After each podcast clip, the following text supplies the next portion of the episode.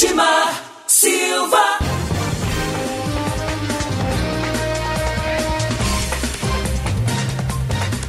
Olá para você, nós estamos começando mais um programa Hora da Notícia aqui pela Mais FM. Você ligado em 87.9 aqui na cidade e também você conectando o nosso site, o fmmais.com.br ou os aplicativos, você fica sabendo do que acontece no Brasil, em Goiás e em Anápolis. Você acompanha o nosso programa aqui pela Mais FM, também na nossa live pelo Facebook e você pode acessar também no, no nosso canal no YouTube, né, Web TV Mais. É claro que no, no YouTube está um pouquinho mais tarde, tá? Mas você acompanha ao vivo pela nossa live no Facebook a partir de agora. É isso aí.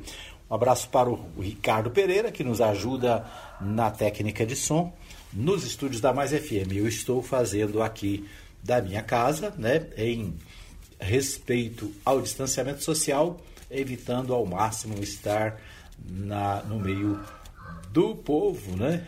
Estamos aí tentando manter o isolamento social, que é a única alternativa para evitar o coronavírus, né? Então, se você quer evitar o coronavírus, tenha cuidado, né? Use álcool gel, lave as mãos é, regularmente, né? O máximo que você puder.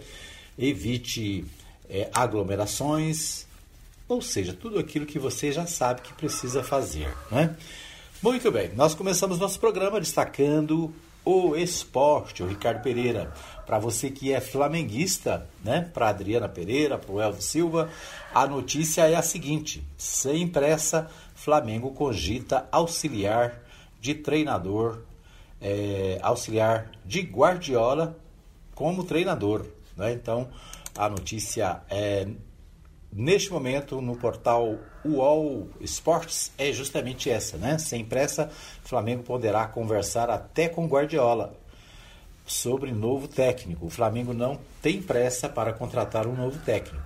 O departamento de futebol entende que os cerca de 20 dias até o início do Campeonato Brasileiro são suficientes para estudar o mercado, as opções e fazer os contratos viajar à Europa e se reunir com profissionais possíveis para se fazer a substituição de Jorge Jesus, que se demitiu na sexta-feira para retornar ao Benfica, de Portugal.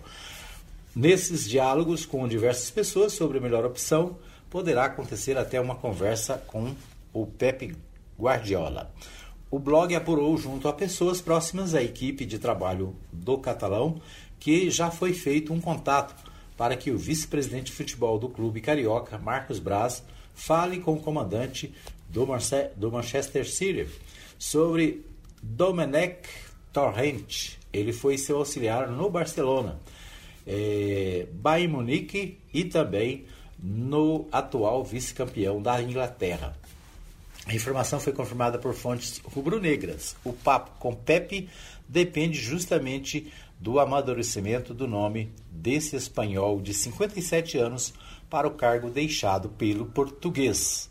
Então é isso aí, né? O português Jorge Jesus deixou o Flamengo na sexta-feira, né? Estava bastante dividido aí nos últimos tempos, acabou voltando para Portugal, onde vai é, dirigir, né? Vai treinar o Benfica. E agora, né? Um novo nome, dessa vez espanhol, pode ser o novo técnico do Flamengo, né? Então vamos aguardar aí as notícias se confirmarem ou não, né? E as novidades sobre a contratação do novo técnico do Flamengo. O Jorge Jesus teve uma passagem vitoriosa pelo Flamengo, né? Foi aclamado, foi é, vitorioso em vários campeonatos. E a saída dele, é claro, deixou muito flamenguista chateado, muito flamenguista triste, né? Mas no esporte é assim, né? Principalmente a vida do técnico é um negócio assim meio instável. Muito bem, cinco técnicos estrangeiros para substituir Jorge Jesus no Flamengo. É outra manchete do portal UOL é, Esportes. Flá tenta reação rápida após saída de Jesus e indica busca por estrangeiro. Ou seja, as manchetes aqui são todas do Flamengo, a preocupação com a indicação de um novo técnico para a equipe do Rubro Negro Carioca. Muito bem, esta é a informação principal nessa manhã sobre o esporte. É, vamos às notícias do, dos portais de notícia, né? As notícias políticas, as notícias econômicas dos principais portais do país. A Câmara prevê, é, prevê começar a votar nesta segunda-feira renovação do Fundo da Educação Básica. Né? Então, portanto, nesta segunda, hoje, 20 de 7 de 2020, é, a Câmara prevê começar a votação desta, desta matéria importante. Né? Nós temos falado sempre aqui, a, o Fundeb é o Fundo de Financiamento da Educação Básica Brasileira. Ele foi criado né? É, e tem o seu a, a, sua finalização agora no final deste ano. Precisa ser renovada, precisa ser votada uma nova lei para que o Fundeb possa permanecer funcionando. Ele é fundamental para que a educação básica, né, principalmente a educação é, no Brasil, ela continue crescendo, continue melhorando. Né? A, a educação brasileira precisa melhorar muito. E a maneira de fazer isso é com o financiamento público, é com o financiamento é, por parte do governo. O governo federal tem a responsabilidade de repassar aos municípios recursos para pagamento né, de, de, trabalhadores da educação e também para financiamento da educação. A proposta para o Fundeb prevê um aumento escalonado da participação da União nos, dos atuais 10% para 20% em 2026. O governo articula a inclusão de recursos para o futuro programa Renda Brasil. Então, os, a Câmara dos Deputados pode votar nesta segunda-feira a proposta de emenda à Constituição, a PEC, que torna permanente o Fundeb, o fundo que financia a educação básica a partir de 2021. Criado em 2007 como temporário, o Fundo de Manutenção e Desenvolvimento da Educação Básica, Fundeb, tem vigência só até dezembro deste ano. A informação está aqui no portal UOL, né, que nós já destacamos. Em discussão no Congresso, há cinco anos, a renovação é considerada essencial para garantir o reforço, reforço de caixa dos estados e municípios para investimentos na educação infantil e ao ensino médio, um dos principais desafios do ministro recém-impossado da Educação, Milton Ribeiro. É, em 2019, os recursos do Fundeb, compostos por impostos estaduais, municipais e federais, foram da ordem de 166 bilhões e 600 milhões de reais. 151 bilhões e 400 milhões de arrecadação estadual e municipal e 15 bilhões e 400, 140 milhões da União. Né? Então, você vê que é um fundo que tem uma grana considerável. Né? Muito bem, a nossa amiga é, Daniele Vaz, não, a Daniele Vaz, não, hoje é a Luciana, a Luciana Castro, traz de Brasília também informações sobre essa votação do Fundeb na Câmara dos, dos Deputados. Vamos ouvir a Daniele Castro, a, a Luciana Castro, direto de Brasília, trazendo essa informação.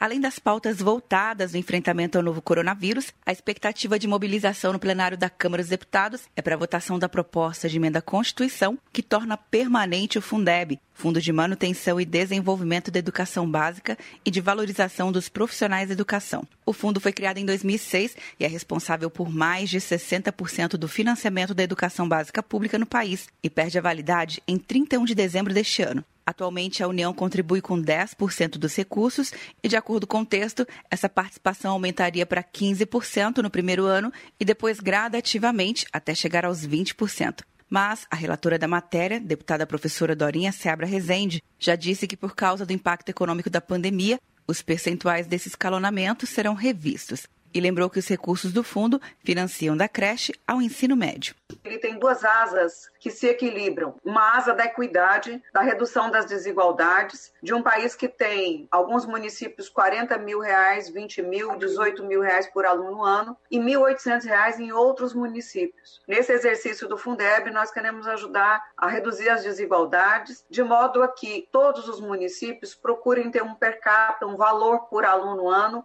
que seja estável para manter uma escola funcionando com qualidade. Apesar de apoiar o texto, o deputado Coronel Armando espera que a votação do Fundeb seja adiada por alguns dias, para que o novo ministro da Educação, Milton Ribeiro, possa se aprofundar no tema. Ao tomar posse na última quinta-feira, Ribeiro declarou que vai priorizar os ensinos infantil e profissionalizante. Aula à distância e professores sempre perto. Na Uninter é assim.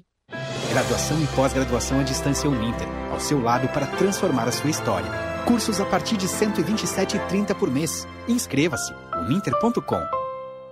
De Brasília, Luciana Castro. Muito bem, né? Ouvimos aí a Luciana Castro trazendo a informação também sobre a questão do FUDEB e da educação básica. É fundamental a votação desse, desse, dessa emenda para garantir o recurso a partir do dia 1 de janeiro de 2021.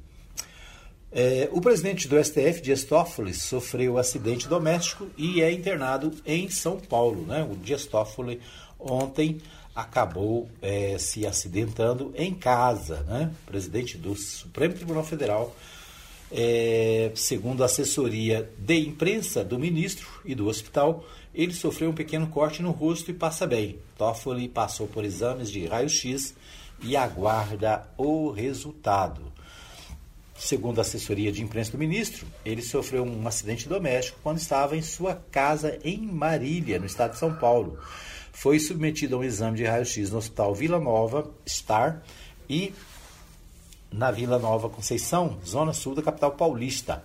O ministro bateu a cabeça, sofreu um pequeno corte, realizou uma sutura e passa bem. Ele aguarda os resultados dos exames para poder ter alta médica ainda no domingo. Essa é uma notícia de ontem, né? Ontem à noite, é, o, o, Fantástico e outros telejornais dava essa informação também, né? Ontem à noite ele ainda não havia saído, né? É, em 23 de maio, o Toffoli foi internado para passar por uma cirurgia de, para drenagem de um abscesso.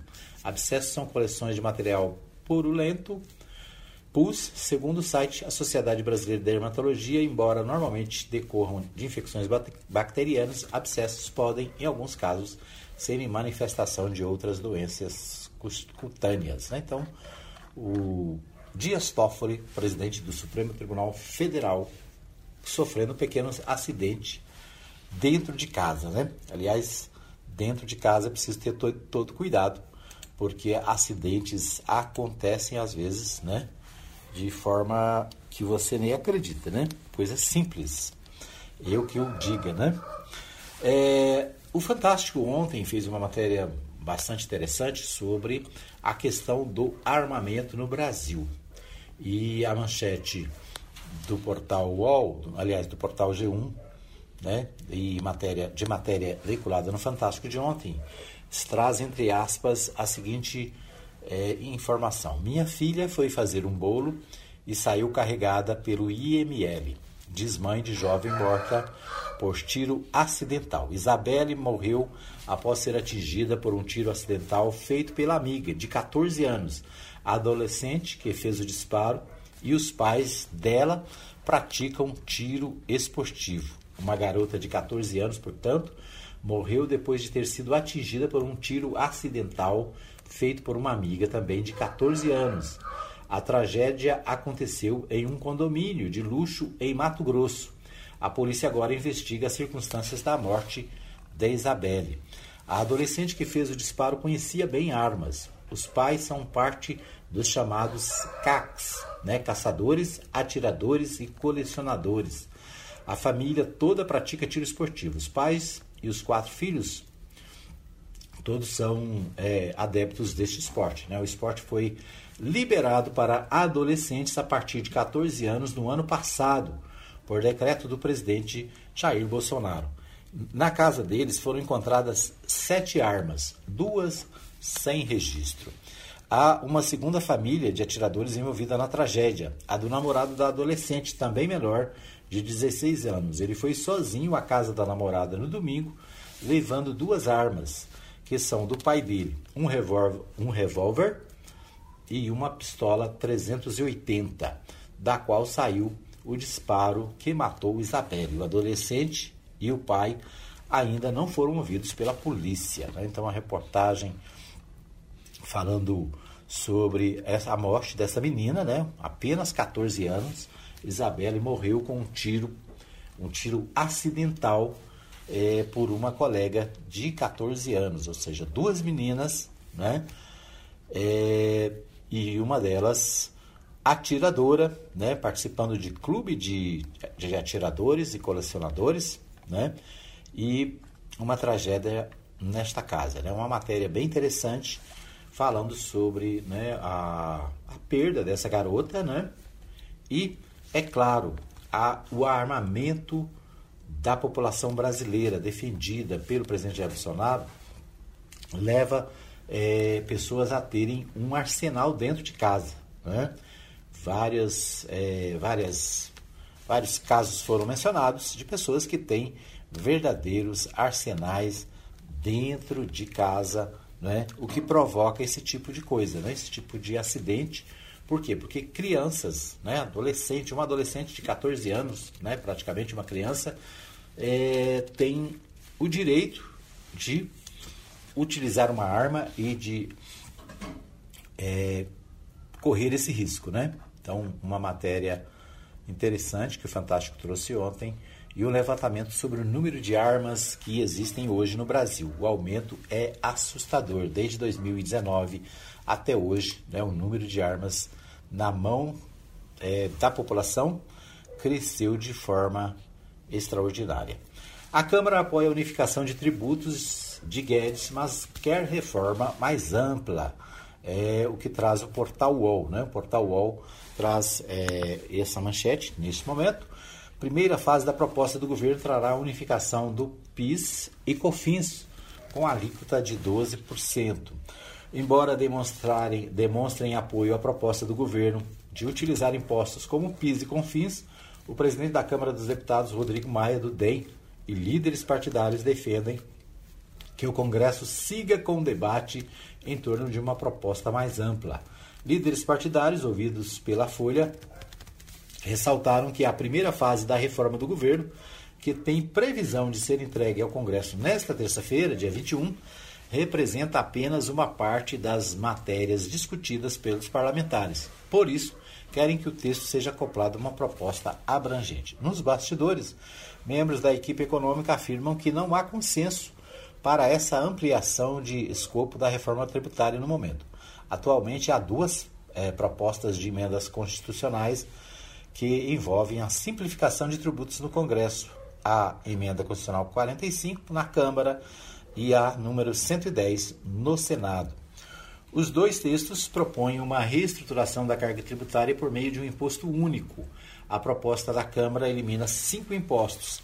A do Senado substitui nove impostos por um único sobre consumo. Né?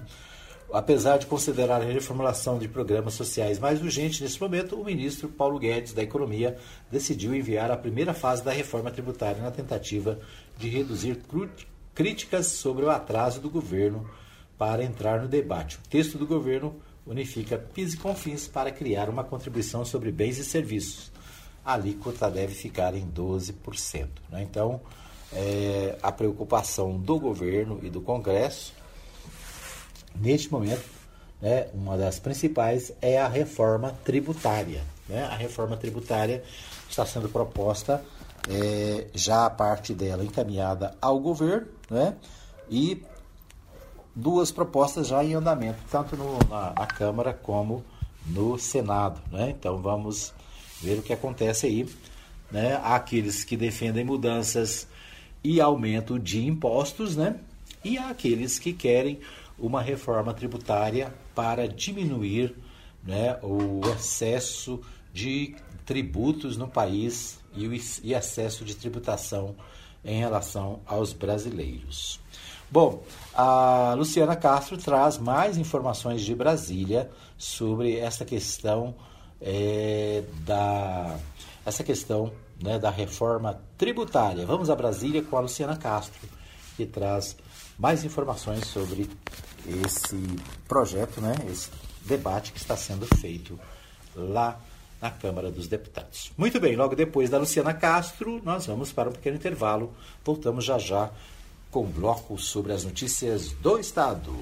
Senadores criticaram a fala do vice-presidente da República, Milton Mourão, nesta sexta-feira, por considerar justo um imposto sobre transações eletrônicas para desonerar a folha de pagamento. Mourão deu as declarações em entrevista à Rádio Gaúcha nesta manhã. O líder da oposição no Senado, senador Randolph Rodrigues, diz que não é hora de pensar em novos impostos. Em um momento em que os cidadãos estão ficando mais vulneráveis e mais pobres, em que empresários, microempresários estão fechando seus negócios, em que empresas médias e grandes estão atoladas em dívidas.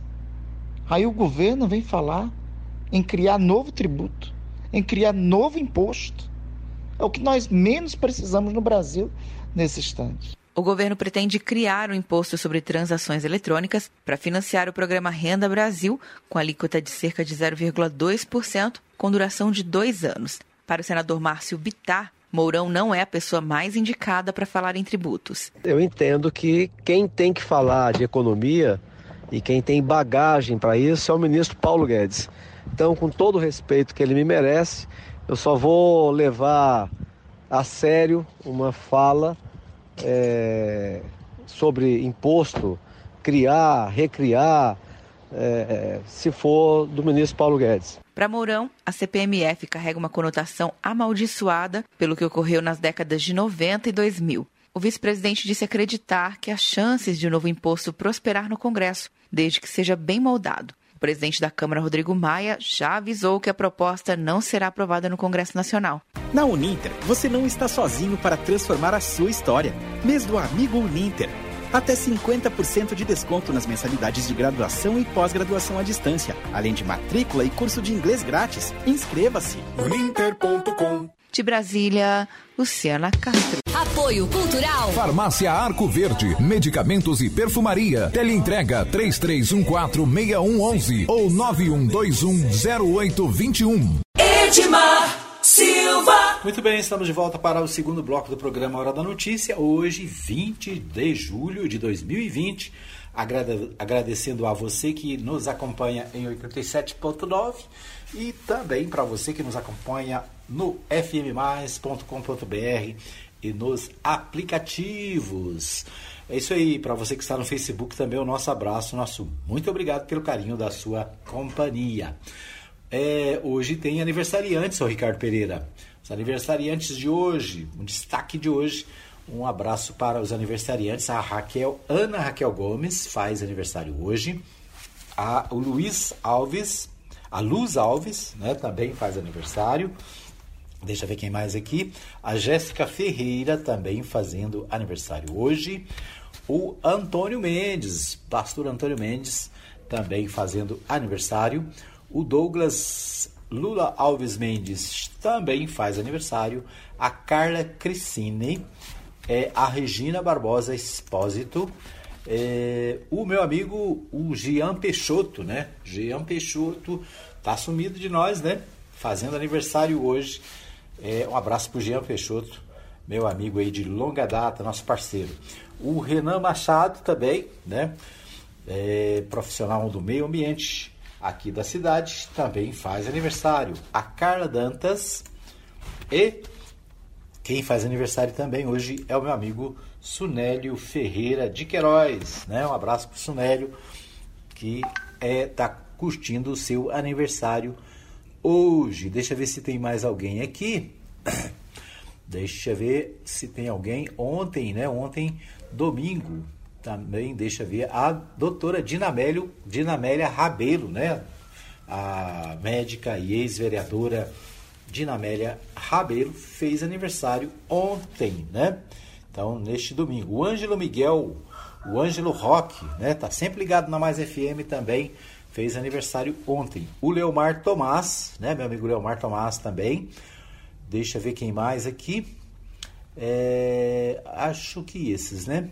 Então são aniversariantes desse final de semana e os aniversariantes desta segunda-feira. Parabéns para vocês, né? Que Deus abençoe, muita saúde.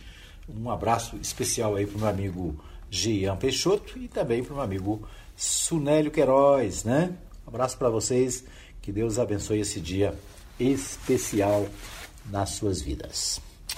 Muito bem. Nós vamos a Goiânia, né? O nosso amigo Libório Santos traz os principais destaques de Goiânia para você que acompanha o programa Hora da Notícia. Todos os dias o Libório Santos está aqui com a gente trazendo os principais destaques da capital goiana. Com você, Libório. Muito bom dia. Muito bom dia para você, Edmar Silva, bom dia ouvintes da Mais FM. Estamos de volta de Goiânia com as principais notícias do dia do que acontece no estado de Goiás. Proibida por 120 dias em todo o país qualquer tipo de queimada. O CB articula e consegue prorrogação de convênio beneficiando os produtores rurais. Advogado criminalista é assassinado ao sair de restaurante aqui na capital. Eu sou Libório Santos. Hoje é dia 20 de julho, segunda-feira. Esses são os nossos destaques. Governo federal proíbe o uso do fogo por 120 dias para proteger florestas. Foi publicado um decreto determinando a suspensão da permissão do emprego do fogo nos casos previstos em outro decreto vigente desde 1998. A mudança vale para todo o território nacional. O novo decreto tem a intenção de reduzir os incêndios florestais no período de seca, já que nesta época, quando a umidade do ar está baixa e a vegetação seca, que as queimadas mais acontecem. A maior incidência nos meses de agosto a outubro. E Goiás teve o mês de junho com maior número de queimadas desde 2011. Foram registrados 314 focos, o que representa 44% superior ao ano passado. Foi prorrogado até o final desse ano o convênio através do qual o produtor rural é beneficiado com a redução da base de cálculo do ICMS em transações interestaduais de produtos e insumos agrícolas. A OCB Goiás, segundo seu presidente Luiz Alberto Pereira, fez articulações junto à Secretaria de Economia num trabalho coordenado em todo o país pela OCB Nacional.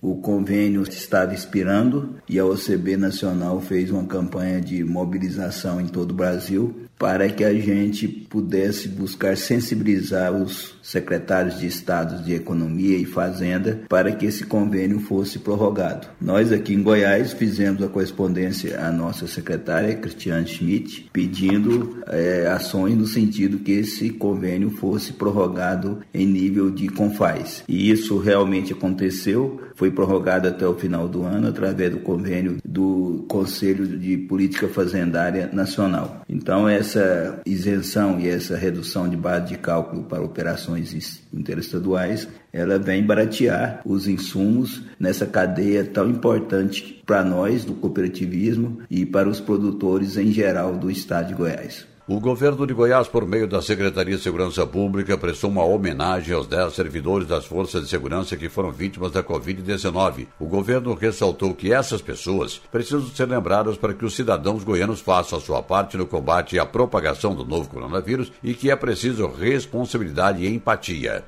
Um advogado criminalista, 27 anos, foi morto a tiros na noite de sábado quando saía de um restaurante com a esposa aqui em Goiânia. Segundo o registro da Polícia Militar, ninguém mais ficou ferido e o autor conseguiu fugir. Segundo a Polícia Civil, a vítima estava no carro para ir embora ao lado da esposa quando foi baleada. Não se sabe a autoria e a motivação do crime.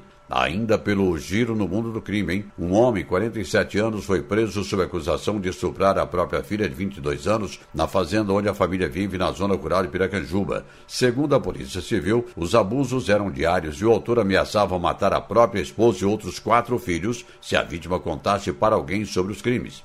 Dois homens, 25 e 28 anos, foram presos da BR-153 de Uruaçu pela Polícia Rodoviária Federal. Eles levavam para o Tocantins um carro que havia sido roubado em Valparaíso, em torno de Brasília. Sindicatos que representam trabalhadores dos Correios sinalizaram sobre a possibilidade de realização de uma greve nacional por melhorias salariais e outros benefícios. Seria a primeira greve no governo Bolsonaro. A direção-geral do SCT contra-atacou, afirmando que os servidores já possuem benefícios superiores à média do mercado nacional. Portanto, sem chances de atender às reivindicações. Com 10 vetos, foi sancionado pelo presidente da República o marco regulatório do saneamento no Brasil, o que permite a abertura do mercado para a atuação de empresas privadas no serviço de abastecimento de água tratada e esgoto. Hoje, a concessão pertence aos municípios, que, na quase totalidade, terceirizam o serviço para empresas do Estado. Segundo analistas, isso vai forçar a privatização das empresas estatais como a Saniago. Espera-se incentivos superiores a 500 bilhões de reais até o ano 2033. O deputado federal José Nelto é contra a criação desse marco e justifica por quê. Olha, eu votei contra e sou contra neste momento. Porque os empresários, eles querem o filé mignon. O osso ficará para o Estado e para quem mora na periferia. A água não vai chegar e nem o saneamento. É como aconteceu com a privatização do setor energético. Veja o caso de Goiás. E a Europa fez o contrário. A Alemanha está estatizando o serviço de saneamento, o serviço de energia, metrô e trem, porque o povo não consegue mais pagar tarifas de água e nem energia. Olha, qual empresário que vai investir para levar prejuízo? Nenhum, só se for bobo. É um retrocesso que está acontecendo. Eles querem entregar apenas o filé mignon para as empresas particulares e tem empresas multinacionais, empresas envolvidas na Odebrecht, que querem botar a mão na galinha dos ovos de ouro. Agora, quem vai pagar a conta é o pobre do consumidor. Eram essas as informações de hoje de Goiânia, informou Libório Santos.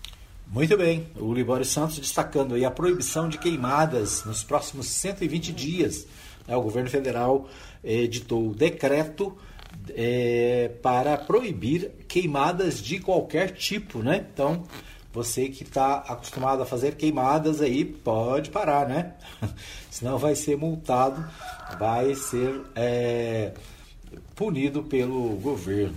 Agora, é interessante porque as queimadas no Brasil, né, a devastação no Brasil tem sido é, aumentada a cada dia, né? Os organismos internacionais, os é, compradores do Brasil no exterior estão questionando o Brasil, pressionando, inclusive pedindo a saída do atual ministro do Meio Ambiente, o Ricardo Salles, né? O Ricardo Salles que, segundo aí os jornais e as, a mídia de uma forma geral, né, o Ricardo Salles está na Berlinda. Né? O Ricardo Salles pode cair a qualquer momento. Embora, né, semana passada, o presidente disse que não, que ele está firme, né, que ele continua. Mas vamos ver aí, a pressão internacional é muito grande né, por mudanças lá na, na área do meio ambiente. É, a OCB articula e consegue prorrogação dos convênios beneficiando produtores rurais. É outro destaque, né? O Libório está sempre destacando aí a, a, o trabalho dos organismos do agronegócio, né, do, dos produtores rurais de Goiás, né? Muito bom. Advogado criminalista é assassinado ao sair do restaurante, né? Então, um caso ainda para ser esclarecido. O jovem advogado, né, apenas 27 anos, sendo morto é, em Goiânia. Muito bem, o Jornal Popular destaca nesta manhã de segunda-feira, o Ricardo Pereira, consultoria orienta plano diretor mais enxuto para Goiânia. Né? A cidade, o, a, Goi, é, a Câmara Municipal de Goiânia está discutindo o novo plano diretor da cidade. Né? O plano diretor é que controla a questão das construções, o tipo de moradias, né? o tipo de, de edificações. Então, o, esse é um destaque, um assunto que está sendo debatido na capital goiana né? Pelo, pela Câmara de Vereadores lá de Goiânia. É, em Goiás, 6,5% das mortes por Covid-19 ocorrem fora dos leitos exclusivos. O número refere-se a pessoas com o novo coronavírus que faleceram em postos de saúde a caminho do H-Camp ou mesmo em casa. Registros desse tipo em todo o estado são ao menos 70. Né? Então, a, a, o Jornal Popular destacando aqui que muita gente, né, muitas pessoas têm morrido de Covid-19 antes de chegar aqueles leitos especiais, né, a UTIs. Então, um caso, né, para mostrar que a questão do coronavírus em Goiás não está é, controlada, né? Muito pelo contrário, o estado aparece, embora o tenha alguns dados dizendo que houve a diminuição nos últimos dias, mas o estado aparece é, no calendário nacional aí, né, na, nos levantamentos nacionais, como um dos que está aumentando o número de casos a cada dia. Né? Então nós estamos numa crescente, segundo o levantamento feito pelo portal G1. Né? O portal G1 traz lá os estados que o, os, os, casos estão aumentando, né? os casos que estão é, estabilizados e os que estão diminuindo. Né? Então o portal G1 traz um trabalho muito bom mostrando quais os estados é, estão é, tendo mais êxito no, no, no, trabalho né, e quais os estados estão com dificuldade. Goiás é um né, que aparece com crescimento de números de é, pessoas doentes. Né? O portal do Jornal Popular também traz o seguinte: Flávio Bolsonaro depõe nesta segunda-feira ao Ministério Público Federal. Nota divulgada no sábado, 18, a assessoria do parlamentar informou que o senador marcou data do depoimento para que a verdade seja restaurada o mais rápido possível. Né? Então, Flávio Bolsonaro deve ser ouvido nesta segunda-feira pelo Ministério Público Federal. Né? Com certeza teremos mais informações aí mais tarde. Né? O Diário da Manhã, o destaque que eu tenho aqui, Goiás descobre 10 bilhões abandonados 10 bilhões de reais abandonados foram descobertos pelo, pelos goianos, né? Boa notícia, né? Achar dinheiro é sempre bom. Gestão da água cumpre metas e recebe recurso federal. É outro destaque do jornal é, Diário da Manhã. Iris vistoria obras na região oeste de Goiânia, né? O, o, o prefeito de Goiânia, Iris Rezende, né? Apesar da sua idade, né? Já avançada, tem sido um, pre, é um prefeito bem atuante, né, com muitas obras e pode ser candidato à reeleição, né? Ninguém duvida que o Iris Rezende pode continuar aí disputando as eleições e voltar a debater e a, a, a disputar a eleição para prefeito esse ano, né? Goiânia, vamos aguardar e ver a definição do MDB de Goiânia sobre as eleições, mas tudo indica que Iris Rezende deve competir novamente né, e deve disputar a Prefeitura de Goiânia. O jornal Correio Brasilense traz um destaque é, nacional e internacional ao mesmo tempo. Né? Diz analistas veem Brasil ainda mais isolado em caso de derrota de Trump. Com o governo Bolsonaro, Bolsonaro aliado ideologicamente ao atual presidente dos Estados Unidos, o país fica sob risco de isolamento caso o republicano perca o pleito em novembro para o democrata Joe Biden. Né? O, enquanto a imagem do Brasil se deteriora diante do aumento acelerado do desmatamento da Amazônia, né? o país corre o risco de ficar ainda mais isolado com o avanço do democrata Joe Biden é, nas pesquisas para a corrida presidencial dos Estados Unidos, contra o republicano Donald Trump, que busca a reeleição. O, a preservação entrou na pauta das prioridades de governos europeus e da sociedade internacional, e o Brasil corre o risco de retaliação na conclusão do acordo de livre comércio entre Mercosul e União Europeia. A maior conscientização da necessidade de produtos que não agridem o meio ambiente está mudando os padrões de consumo e de investidores pelo mundo as certificações socioambientais das empresas podem ter impacto maior do que retaliações entre governos. Entes privados e consumidores internacionais geram uma espécie de sanção branca que poderá fazer com que os produtos brasileiros não acessem determinados mercados estratégicos, alerta o cientista político Leon, Leandro Consentino, professor do INSPER. A gente falou agora há pouco né, sobre a questão da, da, do desmatamento e das queimadas, né? Então, aqui o portal do Correio Brasiliense também trazendo essa notícia, né? Os analistas preveem que o Brasil deve ficar mais isolado no caso de derrota do Trump, né? E eu vou dizer para você, viu? O Trump certamente vai perder as eleições nos Estados Unidos por causa da sua má gestão em relação à questão do coronavírus, né? Então, o Trump está é, atrás do seu opositor, seu opositor Joe, Joe Biden foi vice-presidente vice do Barack Obama, né? Então, a, a pesquisa e o início da campanha, tudo indicava que o Trump iria ganhar a eleição com tranquilidade, né? Hoje, os analistas preveem exatamente o contrário. Trump deve perder a eleição e, com isso, né, já que o Brasil está alinhado com Trump, né, o governo brasileiro é, vamos dizer assim, parceiro do Donald Trump, a tendência é de crescer o isolamento do Brasil em relação às nações pelo mundo. Muito bem, esses os principais destaques.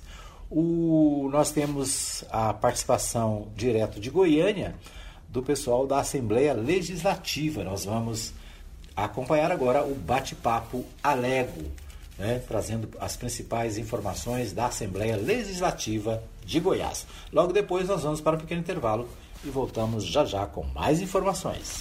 Você ouve agora Bate-Papo Alego.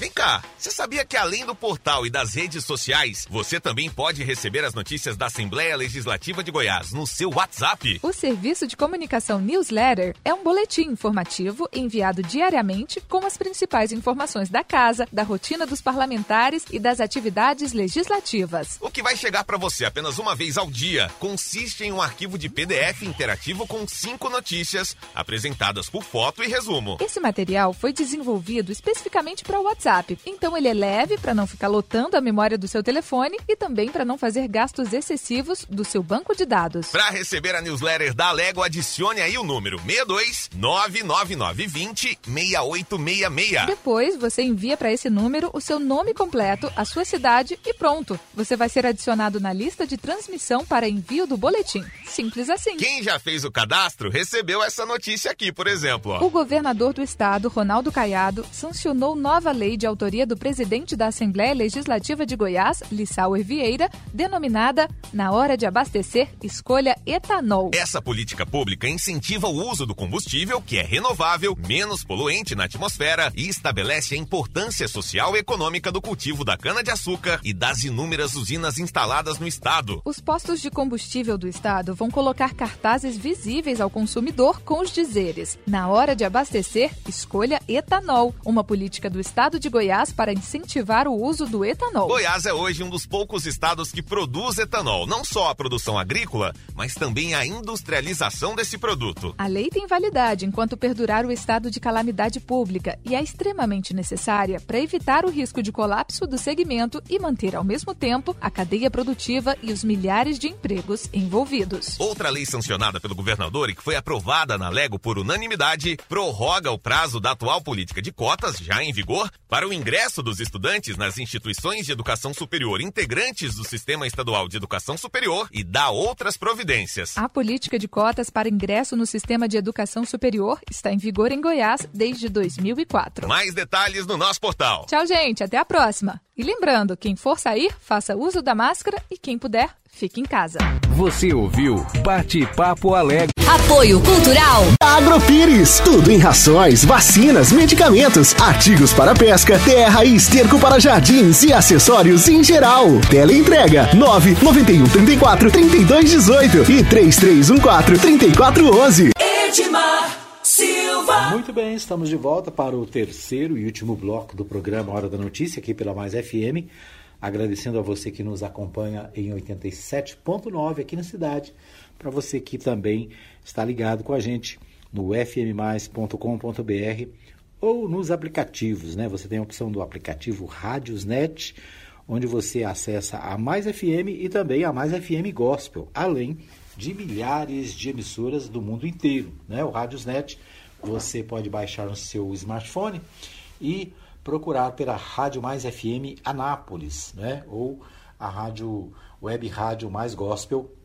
Também você vai encontrar, né, a opção da web rádio Mais Gospel, tá ok? É isso aí, baixe o Radiosnet no seu, no seu smartphone e ouça Mais FM em qualquer lugar do mundo.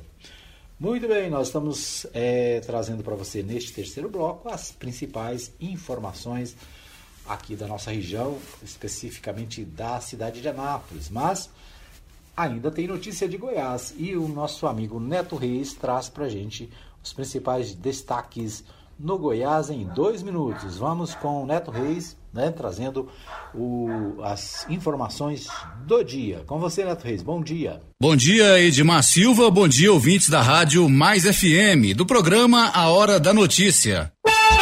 No ar, Goiás em dois minutos. Olá, uma excelente segunda-feira para você, 20 de julho, ano 2020. Número de casos de coronavírus em Goiás diminui após ajustes do sistema de notificação.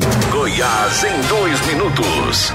O número de casos de coronavírus em Goiás diminuiu após o ajuste do sistema de notificação, segundo informou a Secretaria Estadual de Saúde neste domingo. Com isso, o estado está com 40.765 casos confirmados, o que significa uma redução de 17 casos desde a atualização do boletim do dia anterior e 1.083 mortes por Covid-19. Destes números, há registro de 12.523 pessoas recuperadas da doença e outras 100.098 são tratadas tratadas como casos suspeitos e aguardam resultados de exame. Nos primeiros 15 dias de julho, o estado registrou três vezes mais mortes em relação ao mesmo período de junho. Goiás, em dois minutos. Período de seca eleva a ocorrência de incêndios florestais em Goiás. Goiás registrou de janeiro até o início da última semana 2.769 ocorrências de incêndios em vegetação, segundo dados do Corpo de Bombeiros. Desse total, 1.530 foram caracterizados como incêndio florestal e 1.239 em lotes baldios. Nesse mesmo período de 2019, foram registrados 4.323 focos no estado. Esses números chamam a atenção e geram preocupação com a entrada do período de estiagem. De acordo com o Centro de Informações Meteorológicas e Hidrológicas do Estado, CIMEGO, da Secretaria de Estado de Meio Ambiente e Desenvolvimento Sustentável, na última sexta-feira, dia 17, Goiás completou 50 dias sem chuvas. Segundo o gerente do CIMEG, André Amorim, a umidade relativa do ar em Goiás está em estado de atenção e não há previsão de chuva para os próximos dias. Boa segunda-feira para você, um ótimo dia. Eu sou o Neto Reis e esse foi o Goiás em dois minutos de hoje. Goiás em dois minutos. Oferecimento. Suprema Contabilidade. Assessoria contábil para prefeituras, câmaras municipais e institutos de previdência social. Fone 99472 3738. Suprema Contabilidade. Ok, o Neto Reis trouxe para a gente aí né, os casos de coronavírus em Goiás, né? Destaque do Neto Reis para a questão do coronavírus aqui no estado de Goiás. Segundo ele, né, o número diminui em Goiás, né? Vamos é, acompanhar aí os números de Goiás. Seca eleva o número de incêndios em Goiás, né? Nós vimos aí que o Libório Santos falou da proibição de queimadas, né? mas a seca acaba é, facilitando o aumento de incêndios, né? Ou seja, as duas coisas estão juntas, né? A, o cidadão faz a queimada que acaba se espalhando para é, os, as matas né, e florestas goianas, né? Então, é, muito cuidado é necessário nesses dias por causa da, da seca. Outro detalhe é a questão do, da baixa umidade do ar, né? A umidade relativa do ar está muito baixa em Goiás, em Anápolis principalmente, né? em Brasília, em Goiânia. Nós precisamos ter cuidado né? com as crianças, principalmente fazendo a hidratação, né? lembrando de, de dar água e lembrando também de beber água. Né? Tem gente que não gosta de beber água, mas nesse tempo de seca é fundamental, né? é fundamental que você esteja atento à questão da hidratação. Muito bem. É, vamos os principais destaques dos sites de Anápolis. O portal é, Portal 6 traz o seguinte destaque: Anápolis confirma mais 102 casos de Covid-19 em um dia. Né? É, então, o, destaque para a questão do Covid na cidade: novos pacientes têm entre seis meses e 86 anos. Né? Então, o, o, o, portal 6 destacando né, os casos de coronavírus na cidade. O, deixa ver o que mais nós temos aqui. O, o jornal Contexto né, traz na sua principal manchete aqui do, do contexto, deixa eu ver aqui, fui mexer aqui no meu computador, acabei tirando o contexto, né? deixa eu voltar aqui.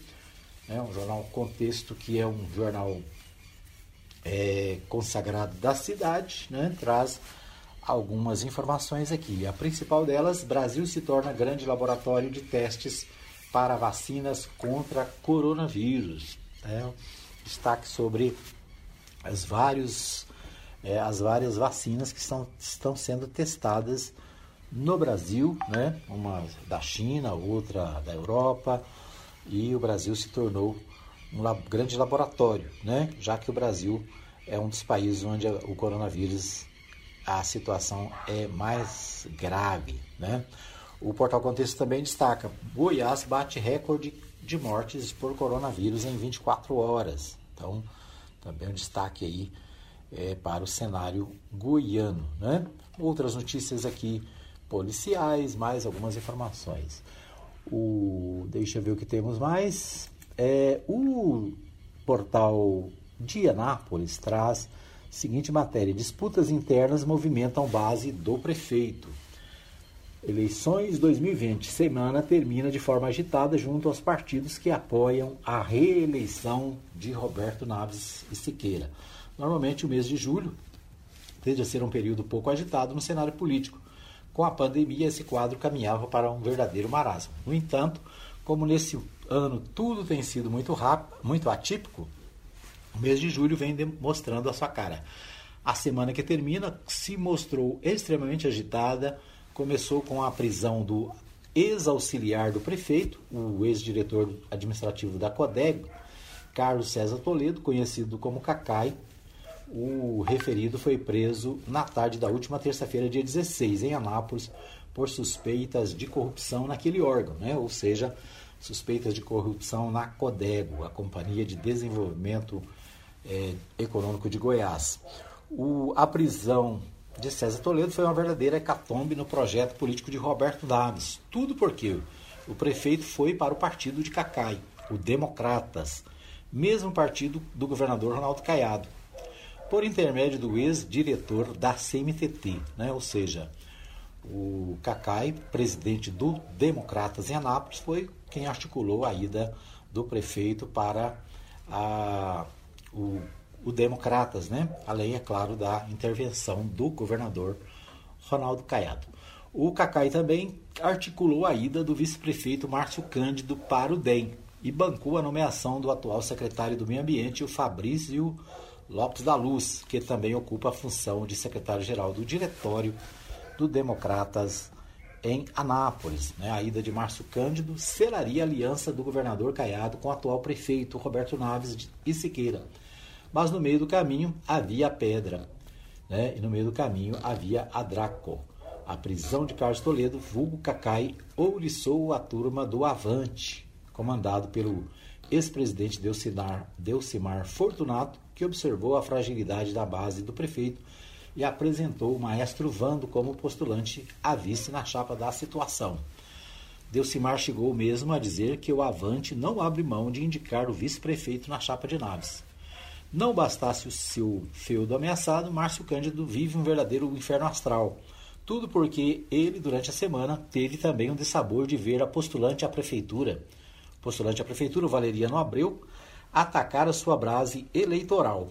A Igreja Assembleia de Deus Ministério Madureira, é onde o Márcio, o, o Márcio Cândido né, é pastor e líder, a Igreja Batista Madureira sofreu o ataque do Valeriano Abreu, que convidou a cantora gospel Suelen Lima para ser a sua vice-prefeita. Valeriano resolveu atacar a base do, de Cândido para buscar votos no segmento evangélico. A próxima semana promete, ou seja, esta semana, né? E algumas perguntas ficam. Naves dará um passo fora em Márcio Cândido? E o Avante, se não for agraciado com a vice, romperá com o prefeito? Mesmo com o frio de Anápolis, a semana que vem promete pegar fogo. Esse é o destaque do portal de Anápolis, né? Destacando, eu disse aqui que o prefeito é do Democratas, na verdade o prefeito acabou se filiando ao Partido Progressista, né? Ele foi sondado pelo Ronaldo Caiado, mas acabou depois é, optando pelo PP, né, o Partido Progressista. O Márcio Cândido, sim, né, vice-prefeito, foi para o Democratas, né, e o Márcio Cândido é o virtual candidato a vice do Roberto Naves, né? Portanto, uma semana, um final de semana bastante, uma semana agitada, né, semana passada, o destaque para a prisão do presidente dos Democratas, o Carlos César Toledo, e também né, o Valeriano Abreu, que é do PSL, tentando levar para a sua chapa a Suelen. Né? Suelen é cantora da igreja da igreja Assembleia Madureira, esposa do Israel, né? O Israel que foi inclusive diretor do Procon, foi diretor administrativo, depois foi presidente do Procon, né? Foi o diretor-presidente da administração é, de João Gomes, né? Ele foi diretor na administração Gomide, né? E depois diretor na administração de João Gomes, né? A Marta, né? A Marta, é, a Marta, é, mãe do, do Israel, foi assessora do deputado Rubens Ottoni também durante muitos anos, né? Então, os, a família é, da Suelen, né, seu marido, seu sogro, sua sogra, todas são pessoas ligadas ao Partido dos Trabalhadores, né, foram filiados ao PT e o Israel foi é, secretário do prefeito João Gomes, né, foi diretor do prefeito Antônio Gomide, né, e a Marta, mãe do, do Israel, nossa amiga Marta, foi também assessora do deputado Rubens Ottoni durante muitos anos. Né? Nos, acho que somente agora nas eleições presidenciais que ela se afastou, né? eles acabaram se afastando e apoiando o, presidente Jair Bolsonaro. Né? Então tem uma história, a família tem uma história dentro do Partido dos Trabalhadores e na gestão do Partido dos Trabalhadores aqui na cidade. Né? A Suelen né, já não tem nem essa ligação, uma vez que o casamento deles é recente, né? Mas é um detalhe, né? Ex-servidor do Partido dos Trabalhadores pode ser vice de Valeriano, né? Ou pode ser, né, um dos aliados de Valeriano, né? Justamente Valeriano que sempre, que também, né, que aliás também foi diretor do Procon na gestão Gomide e parte da gestão João Gomes, né? E o Valeriano Abreu, que depois se afastou do partido, saiu do PT, né? Foi para o, a, o outro lado, né?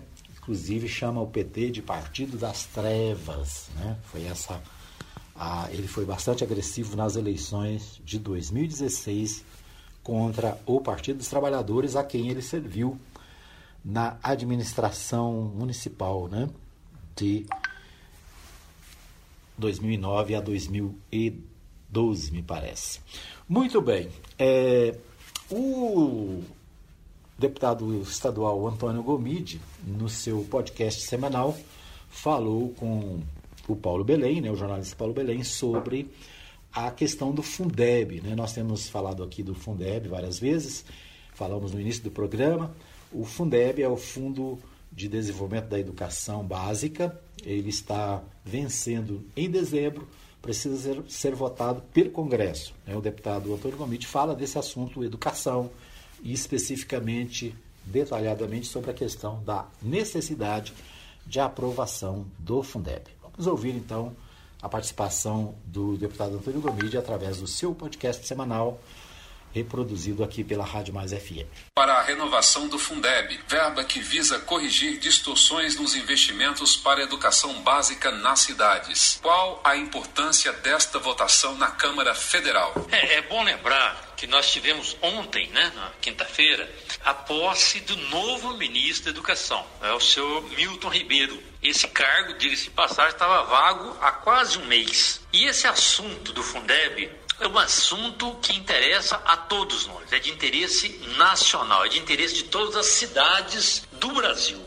Todos aqueles que acreditam que a educação é o principal caminho para alcançar o desenvolvimento, para melhorar as pessoas, melhorar a economia de um país, deve estar atento a essa votação do Fundeb. O Fundeb é o Fundo de Manutenção e Desenvolvimento da Educação Básica e também da valorização dos profissionais de educação. E é importante que a gente fale o nome porque nele está justamente os pilares que serão estratégicos para melhorarmos a educação no Brasil. Investir na qualidade qualidade do ensino público e ainda promover a valorização dos professores, professoras e todos os profissionais ligados ao processo educacional. O Fundeb é a principal fonte de financiamento da educação básica pública brasileira. Eu tive a oportunidade como prefeito de visualizar, de presenciar e de sentir a importância que o Fundeb faz na vida da educação e na vida das nossas crianças. O Fundeb é uma ferramenta que tornou e fez com que a distribuição dos recursos menos desigual entre estados e também fez com que os municípios ricos e pobres pudessem, obviamente, ter uma verba específica para o investimento das nossas crianças. Esse fundo é o que deixa o Brasil mais próximo da universalização de uma pré-escola, que possa deixar verdadeiramente o investimento numa condições mais iguais entre ricos e pobres, ou seja, valorizar a educação pública gratuita e com qualidade. Daí você vê a importância do Fundeb. Por isso, Paulo, nós temos feito um movimento de convocação de toda a sociedade, e não somente dos grupos ligados à educação. Isso, obviamente, com o objetivo de cobrar dos nossos deputados e deputadas federais para que votem a renovação do Fundeb, que está vencendo esse final de ano. Então precisa votar o mais rápido possível para que a gente já possa entrar o ano que vem sabendo das novas regras, do novo potencial e do novo orçamento. Devemos avançar nos investimentos, nós precisamos aumentar a capacidade de atendimento dessa essa rede Fundeb para a educação e o comprometimento dos parlamentares deve ser total. Eu entendo que agora é uma pressão em cima dos deputados federais para que se vote o mais rápido possível. Eu tenho feito algumas reuniões, inclusive nós temos aí ah, o Fórum dos Deputados Estaduais em favor da educação. Eu participo aqui na Assembleia Legislativa é, da coordenação é, em defesa da universidade pública também. Então tudo isso vem a calhar com aquilo que nós estamos desenvolvendo agora. Só que o momento agora é que é, tanto as reunião, a reunião que aconteceu dessa, dessa, frente em Cuiabá, que eu estive presente, depois nós fizemos uma outra reunião também em Florianópolis, que eu estive presente, mas o debate é um só. Nós precisamos concentrar forças para que a gente possa exigir do Congresso Nacional, exigir da Câmara Federal, para que se vote o Fundeb